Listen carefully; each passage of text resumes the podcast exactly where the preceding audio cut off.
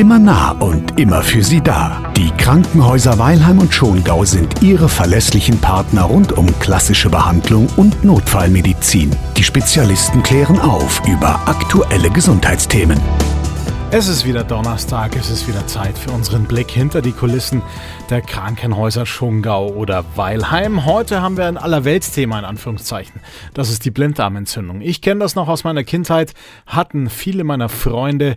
Es zwickt plötzlich und dann kommt er eben raus. Da sprechen wir drüber mit Professor Dr. Reinhold Lang. Er ist Chefarzt für Allgemeinchirurgie am Krankenhaus Schongau. Herr Professor, der Blinddarm kann richtig lästig sein, gell? Wenn wir von der Blinddarmentzündung sprechen, dann entzündet sich nicht der Blinddarm, das sind so ungefähr drei, vier Zentimeter vom Dickdarm, wo der Dickdarm losgeht, sondern an diesem Blinddarm hängt nochmal so ein sogenannter Wurmfortsatz, die Appendix, also Anhängsel übersetzt. Und das ist das, was sich entzündet. Hm, okay, woran kann es liegen? Weil es verstopfen kann und sich dann aufdehnt und dort was gärt.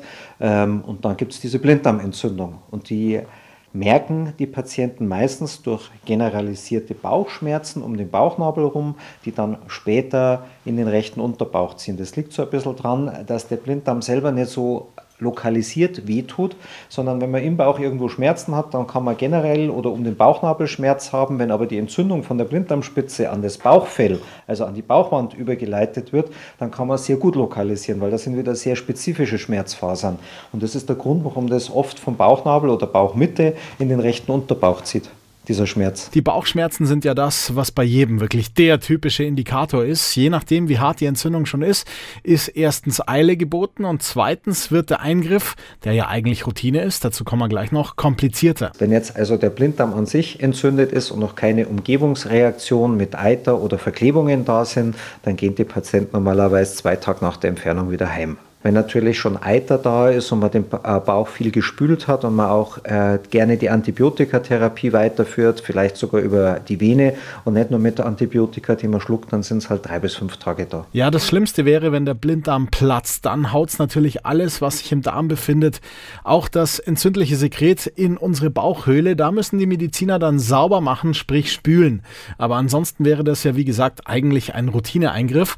Geht auch minimalinvasiv, oder? Es kann halt halt im weiteren Verlauf mal zu Verwachsungen kommen, weil man ja operiert worden ist. Das ist immer das Problem, wenn man operiert worden ist, aber das ist extrem selten, diese Verwachsungen. Vom Blinddarm her muss man auf nichts aufpassen. Und operieren tut man ihn halt wie viele Sachen, meist über Schlüssellochtechnik, also mit drei kleinen Schnittchen und deswegen verheilt es auch schnell und deswegen kann man auch sehr schnell heimgehen. Das ist schön. Ich kenne nämlich wirklich niemanden, der gerne im Krankenhaus Zeit verbringt, also der gerne im Krankenhaus liegt. Ich glaube, deutschlandweit, nach dem, was ich jetzt weiß, zählen Blinddarm- und Gallenblasen-OPs zu den meisten Eingriffen pro Jahr, müssten knapp 200.000 sein. Das nochmal zum Thema Routine.